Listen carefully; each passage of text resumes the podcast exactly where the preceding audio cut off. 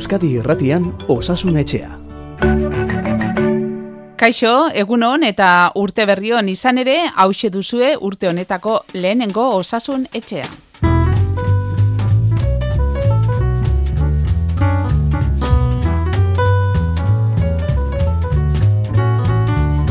2000 eta hogeita irua abiatu dugu, eta ikustear zerrekarreko duen urteak esate baterako medikuntza alorrean. Adibidez, duela bi egun estatu batuetan onartu dute Alzheimerraren ondorioak geldituko dituen botika berri bat, lekanemat izena du botika horrek eta emaitzak esperantzagarriak direla esan dute. Alzheimerraren ondorioak moteltzeko balio dezakela, ere aipatu dute Ordea, gaixotasuna sendatzuko ba momentuz ez du balioko botika horrek esan bezala, e, moteltzeko ondorioak moteltzeko balioko du. Oraindik hala ere, ba geratzen zaio bidea botika horri. Baina gaur bereziki albistea txinatik dator. Hiru urteren ondoren gaur ireki dituzte txinako mugak, hiru urte zero COVID politika nagusi izan da bertan, Baina gaurtik aurrera bai, bidaiarien joan etorria asko handituko da. Asko baitira txinatik ateratzeko zain daudenak, baita txinara joan nahi dutenak ere. Baina txinan e, kutsaturik gabeko politika amaitu bezain laster, ba, gore egin dute COVID kasuek herrialde horretan eta orain e, beste herrialde asko keskatuta daude aldagai berriren bat iritsiko ote den Europara. Izan ere bai, 2000 eta hogeita iruak ekarri dugu ba, COVID-aren aldagai berri bat, kraken izena jarri diote eta estatu batuetan du jatorria, jolaritzako osasun zailak dagoeneko eman du, kasu bakan batzuen berri ere, hori bai, lasaitasunerako deia egin dute, sintomak espaitira bereziki larriak. Galderak eta zalantzak badirenez, e, nik uste onena kontsulta irekitzea izango dela osasun etxeko medikuak argibideak eman diezezkigun.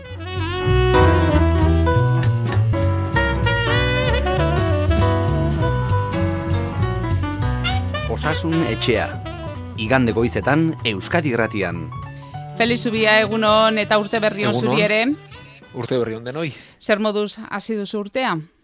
Bueno, ba, ondo, guk eh, ez genuen oporrik hartzeko modurik izan, edo ez dugu izan, eta bentsat ba, lan pixka bat egin da, baina ondo, ondo. Eta, ospitaletan, e, zein da egoera, zein gaixotasun dira nagusi gara honetan? Ba, ospitaleak bete xamarrik daude, eta urte zozoi hau beti gogorrena guretzat, e, urteko bolarari gogorrena edo abendutik otzaila arteko izan hoi da, e, gripea gehitzen delako, bestelako arnazketa virusak eta neumoniak ere bai. Eta bueno, ba, nagusiki bentsataiek ditugu, eta ohiko jarduraren gainetik bauek eh, gehitzen direnean, ba, guretzat bolarare txarrenean edo bentsat gorentxe gaudela esan genezake bai. Beraz, gripe kasuak badituzu ella da ospitaletan, e, nolako gripea da aurtenkoa, negukoa? Bueno, e, egun duela desente, eh? aurten berrikuntza edo aldaera izan zen, ja urriarako lehen kasuak hasi zirela, e, normala baino lehenago, eta gero egia da izugarrizko lerketarik ez dela izan, e, normalean goraldi izugarria ba, urtarrileko e, lehen astean, abenduko azkenean horri izan hori da, aurten ez da eman, eta pixka bat e, kezkatuta gaude, ea gertatuko den, ala ez gertatuko urrengo asteetan. Ze, espero, espero zen, baina bueno, ez dakigu. E, gertatu dena hori da, eh? e, lehenago hasi, garaiz baino lehen maila altutan, eta gero leherketarik ez, beraz ez dakigu jokabide hori mantenduko den edo e, gertatu gertatuko den. Eta bestela gripea ba, betiko modukoa, eh? bueno, ba, zukarrarekin, e, giarretako minarekin, eta gero geixo kroniko egiten die kalterik handiena. Beno, e, bestalde, iparraldeko farmazietan amozizilina antibiotikoa lortzeko zailtasunak dituzte, ez da keskatzeko egoera, baina hori bai, aipatu dute, ba, gutxi dagoela, E, amozizilina asko erabiltzen den antibiotikoa da, egoaldean, eskazirik sumatzen ote den badakizu? E, ni daki dela bintzat ez, bueno, e, badala ere hornidura arazo bat mundu guztian. E, Duelazte batzuk aipatu genituen ba, botika batzuen hornikuntza arazo zegoela, eta egia da e, botika asko ba, gure inguruan sortzen direnak, ez? E, bai Europako herrialde askot askotan dode fabrikak, baina hauen lehen gaiak asiatik datoz. E, batez ere indiatik eta txinatik gutxixiago.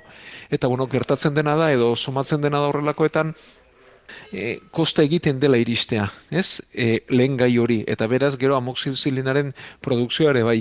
E, egoaldean izan zen duela hilabete batzuk e, hornidura arazoa eta horretik ere e, guztiz guztiz ez dago konpondua eta e, iparraldean banabarmenagoa da. Eta amoxizilina oso oso oso ohiko botika da.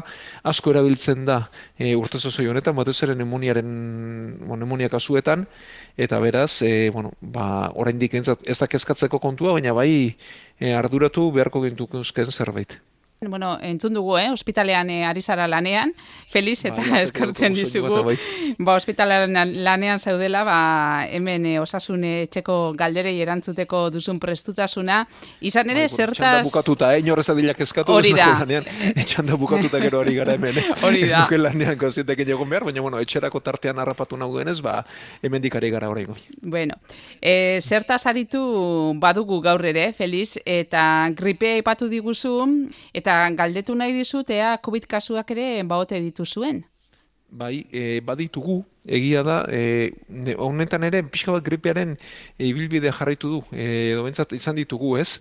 E, etzen era bat desagertu, baina urri eta zara nahiko bajua izan zen, eta gero abenduan e, izan ditugu, baina oso kasu bakanak dira ez du ba, iasko egorarekin, duela bi urtekoarekin bat ere zer ikusirik, baina ne, e, COVID-agatikako nemonia batzuk ere baditugu bakan batzuk, eta bai desente ikusten ari garela, e, bestelako arrazoi bategatik etorri, eta era berean koronavirusa duten pertsonak, baina modu harinean, hori ikusten ari gara.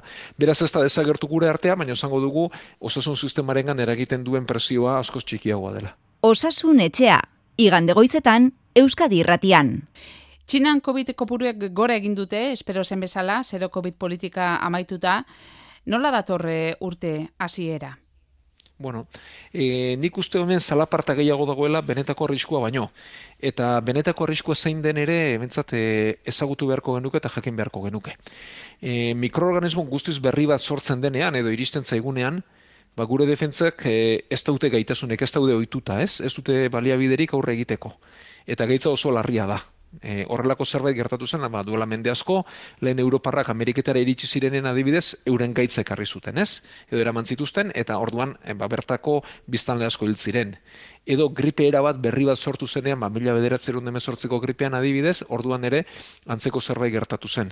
Edo, gauza bera gertatu zen, 2008ko koronavirusarekin, ez? Edo da, e, gizateriaren historian pandemia hundiak ezagutzen dira, eta hau da e, gerta erabeti ez, da, mikroorganismo berri bat azaltzen da, hasieran gure defentzek ez dute gaitasunik kontra egiteko, baina gaitza pasa ala, ba, horrentza, eh, aurka egiteko gaitasuna handiagoa dugu, ez? Eta gaur egun adibidez, gripea, orain daukagun gripeak, aldera txikiak ditu, baina e, nagusitasun bat mantentzen du.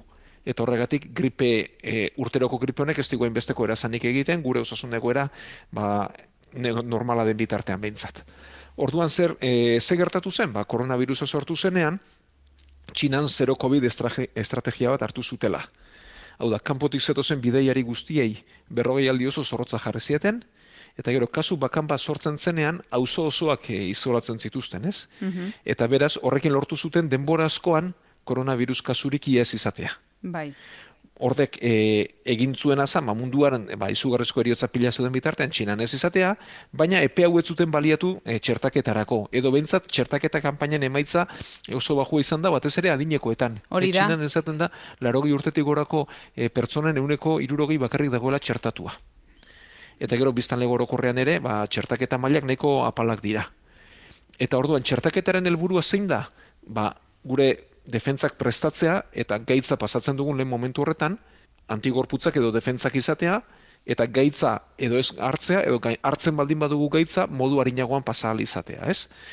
Eta orduan, txinan gertatzen ari zaiena da, jende asko eta asko kestuela pasa, eta gainera txertaketa maila ere oso bajua dela. Beraz, e, milioika pertsona, e, munduan, mila eta, e, bueno, munduko zei pertsonatik bat txinan bizi dela pentsatzen da.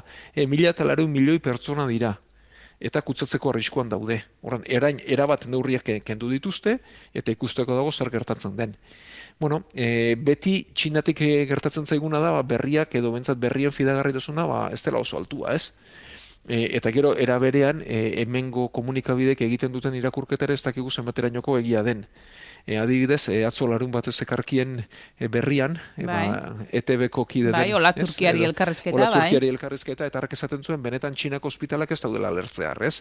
Oda, punturen batean, herriren batean gertatu litekela, baina goera berez ez dela intxarra, ez? Orduan, kezkatzen duena zer da, ba, mila eta milioi pertsona, kutsatzeko edo aste gutxitan kutsatzeko arriskuan daudela. Eta batez ere horrek dakarren arriskua da aldaera berriak sortzea, ez? Hori da. E, Zaioarez, zaioaren zarrean esan dugu estatu batuetan bat sortu dela. Bai, kraken Bueno, izena azken- jarri diote, bai. Bai, bueno, ba, izena du zatarragoa iza, izana baino, e, azkenean omikronaren aldaera bat baino ez da. Orduan, bueno, ba, pixka bat, e, aldaera txiki bada, ba, aurrekoa Ezain larria, ez da? Ez, pixka bat kutsakorragoa dena, baina ez du berraz e, horregatik eskatzeko arrazoirik. Eta Txinan gertatuko dena da ziurrenik aldaera berriren bat garatuko dela.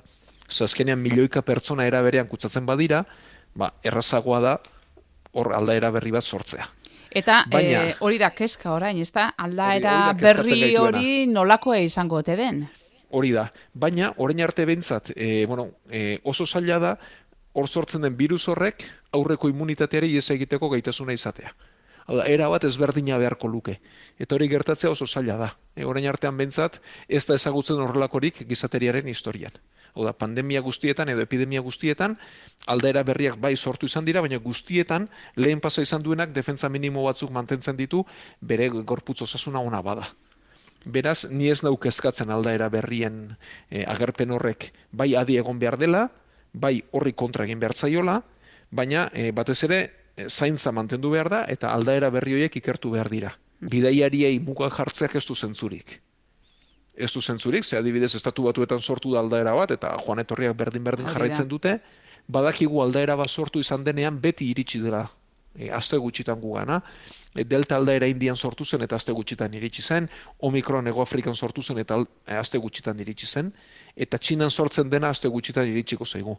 Beraz, e, ba, bidaiariei, mugei, aireportuei kontrola jartzeak, eraginkortasun aldetik ez du, ez du emaitzarik emango, eta atarramentua gehiago da duen emaitza baino. Beraz, eh, aldaera berri bat sortzen bada txinan, ba, gurera ere iritsiko dela, ez da? iritsiko da, baina e, gehien gehieno gure artean immunitate bikoitza dugu, horri immunitate hibrido esaten diogu, ez? Gehienok gaitza pasata daukagu eta gainera txertaketa daukagu. Beraz, bi hoien baturak, bi hoien baturak babestuko gaitu, ez? Eta era bat ezberdina den e, virus bat sortzea barrigarri gertatuko da. Horren aurrean, e, laugarren e, errefortzu dosia jasotzeko deia egin dute, egin diete herritarrei e, komeni da laugarrena hartzea, eta zein kasutan? ba, laugarren dosiaren eraginkortasuna edo bentsat e, komenentzia ba, osasun arazoak dituzten pertsonetan hori ez da aldatu, eta txinatik etorriko denagatik handera ez da aldatuko, ez? Hau da, laugarren dosia beharko lukete e, irurogei, irurogeita bost urtetik orakoek, batez ere bestelako osasun e, arriskuren bat badute, eta gero immunitate arazoak dituztenek, ez? Kimioterapia hartzen ari direnek, tratamendu biologikoak hartzen ari direnek, e, kimioterapia dutenek, transplantatuek, gainontzean biztalengo orokorrean ez dago beharrik, eta aldaera berriak izanagatik ere, e, be, aurrekoen oso antzerakoak baldin badira bentzat, e, ez da horren premiarik. Beraz, e, labur bilduz, ba, pizkatxo bat ikusi egin beharko dela, ez da? E, Txinakoak bai, baino- e, zein ibilbide hartzen duen, sekertatzen den, e, aldagairen bat baotorre datorren berria, Bai, batez ere Txinan egin behar dena da, eta mundu guztian zehar, ez da aldaera berri hoien ezaugarriak aztertu, baina inor kezkatu gabe, inor izutu gabe, eta ez gara berriz orain e, ba, hiru urteko egoerara bueltatuko, eta pandemiaren bukaeraren mm, ba, aroan gaudela esan genezake, edo bentsat, e, koronavirusa gure artean bihurtzen baldin bada ere, ba, gaitzaren arintasu, e, larritasuna arinduz joango den epe batean gaude, eta oso harrigarria litzateke aldaera berriak izan izango dinenak ba okerragoak izatea ez? Eta hauek zaindu behar dira. Baina bidaiariei pertsonei e, mugimenduari beldurrik ez zaio izan behar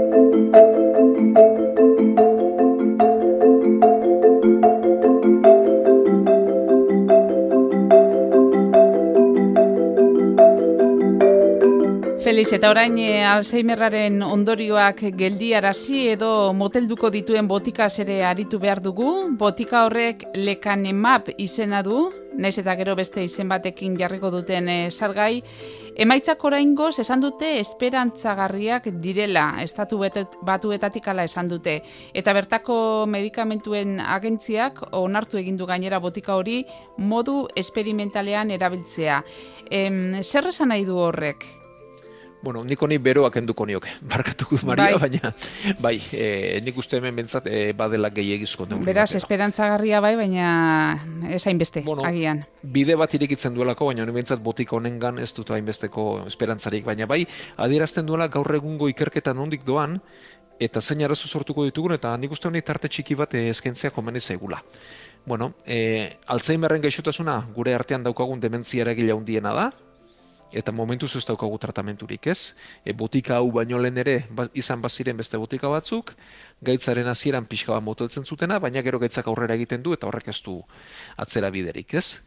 Eta, e, bueno, badakigu Alzheimerren gaitzean neuronak galdu egiten direla, eta galdutako neuronan e, eremu horietan sortzen direla proteina desegoki baten pilaketak, eta proteina horri beta amiloidea esaten diogu. Orduan, e, Alzheimerren gaitzak beta amiloidea dakar. Mhm. Eta hor bada eztabaida izugarri bat ea beta amiloidea hau eragilea den benetan, oda gaitza horrek sortua den, edo benetan e, gaitzaren ondorio bat baino ez den, eta benetan ez duen e, jatorriarekin zerikusirik. Eta botika honek lekanema bonek egiten duena da beta amiloide proteinari kontra egin eta beta amiloidearen e, sorburua eten. Beraz, e, frogatu gabeko hipotesi batetik abiatzen da. Eta da, beta amiloidea kenduta Alzheimerra ez dela okertuko. Baina hau, diodan bezala, frogatu gabe dago. Beraz, botika hau erabili behar da, baina erabiltzekotan gaitzaren hasieran e, erabili beharko litzateke. Oraindik ere proteina gutxi dagoenean. Eta bere helburua litzateke proteina ez pilatzea eta gaitzak okerrera ez egitea.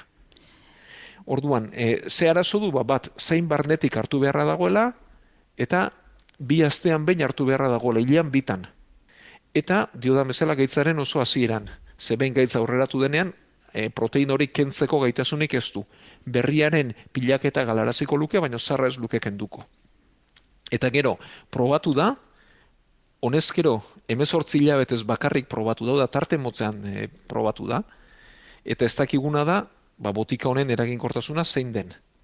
Orduan, emezortzi hilabete pasata, lortu den eraginkortasuna nahiko bajua da.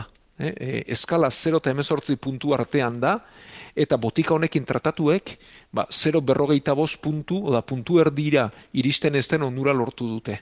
Beraz, onura nahiko txikia lortu Bai. dute. Beraz, e, ez dakit, e, munduan berrogeita mar milioi laguni eragiten di Alzheimerrak, eta ikerketan aurrera egitea zenbat kostatzen ari den. Esan diguzu, Bai. oraindik ere, eztabaidak daude oraindik jatorriaren Bai. Hori da, orduan, bono, ba, gero horrelako titularrak azaltzen zaizkigu, eta jenderi itxaropena zabaltzen zaio, ez? Eta badirudi, ba, zerbait handia lortu dela, baina kasu honetan bentsat eraginkortasuna nahiko bajua da, ez dakigu emezortzi hilabete horiek pasata gero zer gertatuko den, eta hau bizi guztirako tratamentu bat izango da. Beraz, e, ez dirudi izugarrizko erremedio izango denik, baina epe luzerako emaitzen zai gelditu beharko dugu. Eta gero badu beste eragozpen bat, eta da duen kostua. E, urtean, bederatzen mila eta hogeita amasei mila euro artean balioko omen ditu tratamentuak. E, pentsa, bueno, ba, batazu esteko bat hartuta eta baku xamar botata ere, amaos mila eurotan geldituko ginateke urtean, ez? Bizu guztirako tratamentu batekin.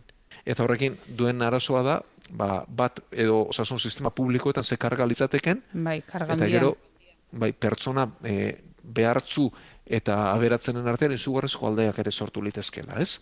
Beraz, gaur egungo ikerketetan eta gaur egungo botiketan sortu liteken eta sortzen ari den arazo hundienetako bada duten presioa, eta horrek e, gizartean eta berdintasunen izan dezaken arriskua, ez? Beraz, e, honek, bueno, ondorio deixente erakusten dizkigu, ez? Bat da, Alzheimerra ez dugula ondo ezagutzen, eta botika honen eraginkortasunaren mugatua dela.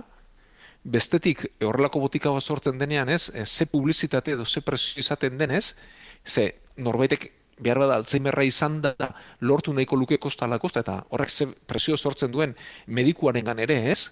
Hau da, niri gomenda, esango galdetuko balidate, Felix, botika hau gomendatuko zenuke? Ba, erantzuna da, ez ez. Ez? Hau da, e, emezortzi hilabetean lortu duen onura oso bajua delako. Baina norbaitek esan lezake, baina gutxienez zerbait bada. Bueno, bai, zerbait bada, baina bizi guztian tratamentu jartzeak onura hau bakarrik lortzeko, ba oso oso emaitza pobreak ditu, ez? Baina lortu, sortu dezake presio handi bat ere, emaitza minimori lortze aldera. Eta gero beste gauza bada, ea etikoa den ala ez den, horrelako presioa duten botikak sortzea eta garatzea. Ez? Irakurri dugunez, bi hamarkadetan e, Alzheimerrari aurre egiteko onartu den bigarren e, medikamentua izan da hau, eta gainera lehenak ez zuen aurrera egin esateke nuena, zenbat kostatzen ari den, ez? Ikerketan Bai. e, aurrera egitea. Zergatik? Ba, gutxi dakigulako, e, gutxi dakigulako, ez dakigulako neuronak zergatik desagertzen diren, eta gero e, ba, azaltzen den e, proteina hori, beta amiloide hori ez dakigulako benetan sorburua den, edo benetan hor sortu den zakarra besterik ez den, eta gaitza beste zerbaitegatik sortzen den, ez? Eta gaitza ezagutzen ez denean, ba nekez bilatuko zaio erremedioa. Gure e-maila, osasunetxea abildua eitb.eus. Feliz, ba, galderei tarte egingo diegu, eh? eta batek e, luzea saldu duenez, bere kasua, ba, lankide baten hitzetan eh, jasoko dugu azalpena.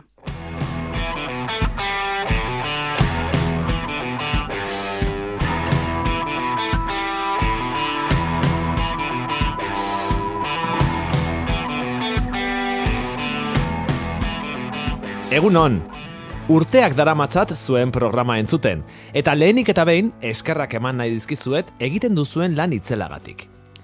Hainbat bihotz arazori buruz hitz egin duzue, eta familian horren inguruan jaso dugun berri latz bati buruz galetu nahi dizut. Berrogeita amabi urteko anaiak Down sindromea du, eta larrialdietara eraman genuen bularrean mina zuelako. Azken hilabeteetan, beste bizpairu aldiz kexatu egin da, baina ostiralean mina handiagoa zen, zaila da anaiaren min intentsitatea kanpotik baloratzea.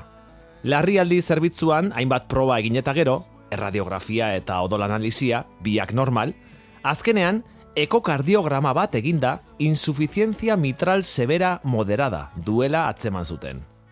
Larrialdietako medikuak esan zigun, kasu hauetan, irtenbidea, ebakuntza izan hori dela. Baina Down sindromea kontuan izan da, analizi individualizatuagoa egin behar dela. Momentu horretan egonkor zegoela ikusita, etxera bueltatzeko agindu ziguten, eta anaiak atxeden erratiboa hartzeko. Orain, kardiologoaren deia itxaron behar dugu. Aukerak zeintzuk diren aztertzeko, baina oso kezkatuta gaude. Gustatuko litzaidake Felixen iritzia jakitea. Zer nolako neurriak jarraitu behar ditugun orain? Gaitza zenbateraino den larria. Zeintzuk izan daitezkeen aukerak hemendik aurrera. Ebakuntza motak, ebakuntzaren zaitasuna eta pronostikoa. Anaia oso aktiboa da, igeriketa, dantza, pilates, meditxangoak egiten ditu. Baina momentuz, atxeden erlatiboa egin behar duela ikusita, jarduera horiek, pilates izan ezik, bertan behera uste erabaki dugu. Tira, esan bezala oso kezkatuta gaude, eta asko eskertuko genuke Felixen begira da. Feliz, ba, azalpena luzea zen, baina merezi zuen, Bai. ez da? Bai, Eta, eta bueltan datorrena ere, bai. Bueno, e, daunen sindromea, bueno, berez gaiz e, ezaguna dugu, baina, bueno, berez e, hogeita bat trisomia esaten zaio, ez? Hau da, e, gure gorputzak kromosomak ditu, hogeita hiru bikote ditu, berrogeita zai osatzeraino, eta kasu honetan hogeita bat garren e, bikotean, hiru daude bi izan beharrean. Eta hortik dator daunen gaitza. Eta daunen gaitzak, bueno, ba, sortzen du gorputzaren e, itxura berezi bat, e, garuneko arazoak, baina gorputz guztiko gaitz bada. Eta bihotzari bereziki erazaten dion gaitz bada. bai, Batzuk e, gazte-gaztetatik edo jaiotzetik bihotzeko arazoak dituzte, eta ikusi da, e, sortzen denean, no, bihotzak aurikulak eta ventrikuluak ditu, eta bien batura horretan, batzuk sortburutik, e, aurretatik duten arazoak e, agertzen dituzte. Ez delako ondo sortzen. Ez? Eta hauek, e, hau badira aurrak, daunen sindroma izan, eta hilabete gutxirekin ebakuntza behar dutenak horko arazoak dituztelako. Eta gero ikusi da, e, urteetara ere, ba, Down sindromea duten pertsonen bihotzak gehiago sufritzen duela eta kalte gehiago dutela. Eta badira e, pertsonak, edo badira ikerketak gomendatzen dutenak, ba, berrogei urtera arte, hamar urtean behin ekogar, e, bihotzeko ekokardiograma bat egiteko, eta ondoren, berrogei urtetik aurrera, bost urtean behin egiteko bihotz arazo hauek azaltzen baldin badira. Eta hau gertatu zaio, ba, kasu honetan, entzulearen anaiari. Orduan, e, garatu duena gutxi egitasun mitral bada. E, balbula mitrala ez da ondo isten. Orduan, balbula mitrala da aurikula eta ventrikuluen artean dagoena, eta ventrikuluak indarra aurrera egiten dutenean, ventrikuluetatik odolak aurrera joan behar du ez atzerantza, eta horretarako balbula mitrala daukagu, ba, atelana eginez, galeraziz pasar hau. Eta gutxi egitasun mitralean, balbula mitrala ez da ondo isten, eta odolak atzera egiten du. Eta aurrera joan beharko luken odolak atzerantza egiten du, eta aurikuletara eta biriketara joaten da. Beraz, gaitz larria da, arazo larria da, eta gainera e, hau ez da hobetzen eta urteekin okertzen joaten den gaitza da. Eta bere e, sintoma nagusiena arnaz estua da.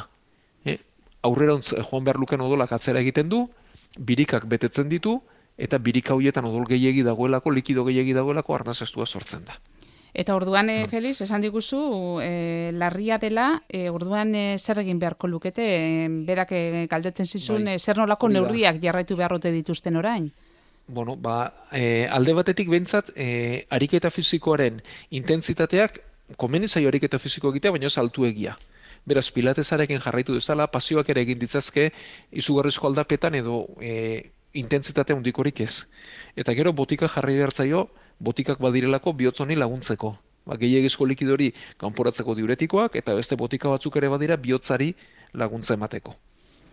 Eta gero, horrekin bakarrik nahiko estenean, azken erremedioa balbula berri bat jartzea litzateke. Orduan ebakuntza egin behar da? Ebakuntza egitea. Kontua da, Down sindroma duen pertsona bati ebakuntza egitea kosta egiten dela.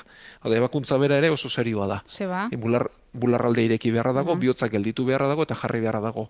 Baina, e, Down sindromea duten pertsonen bizi itxaropena gutxi gora bera berrogeita amasei irurogei urte artekoa da.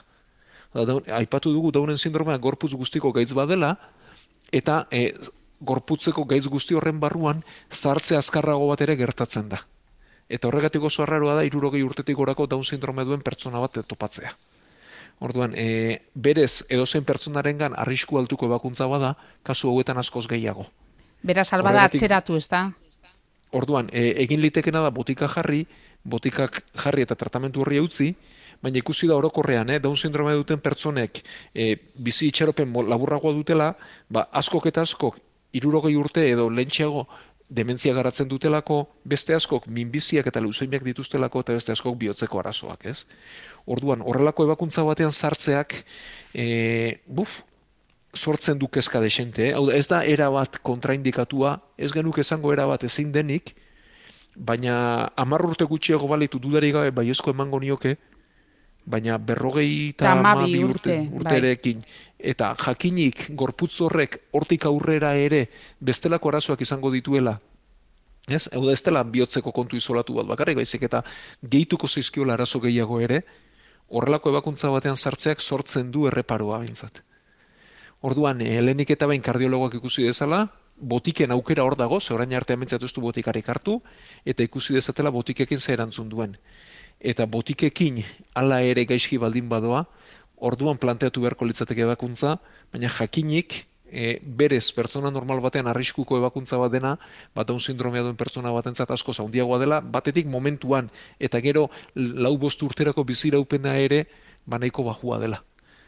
Beraz, e, egoera larria, kezkatzekoa, eta bueno, e, sintomak ba, usten duten bitartean bizimodu normalarekin jarraitu dezala, eta besteak ba, gero martxake aginduko du, ez? Baina gogorra dau esatea, eh? baina Down sindrome duen pertsona batek baina adin batetara iritsita, ba, aurrera begirako tartea bentzat nahiko motza izan ohi du, eta hori kontuan hartu behar da erabakiak hartzerako garaia. Mezuak grabatzeko bederatzi lau iru 0 bat bibi bost 0, hogeita lau orduz martxan. Beno, Feliz, ba, galdera gehiago ere baditugu, baina datorren astean e, erantzun behar, izan ere ba, denbora gainera etorri zaigu, gaurko ze kontsultako atea itxi egingo dugu, igande hon eta datorren astera arte.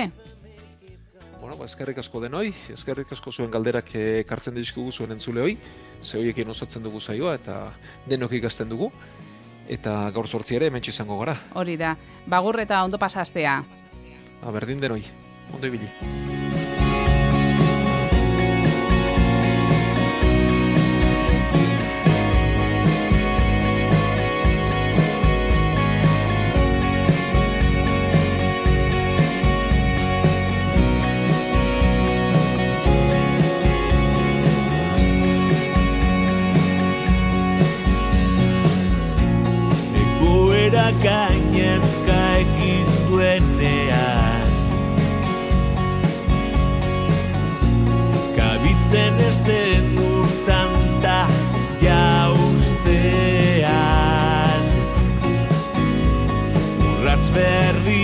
Berri baten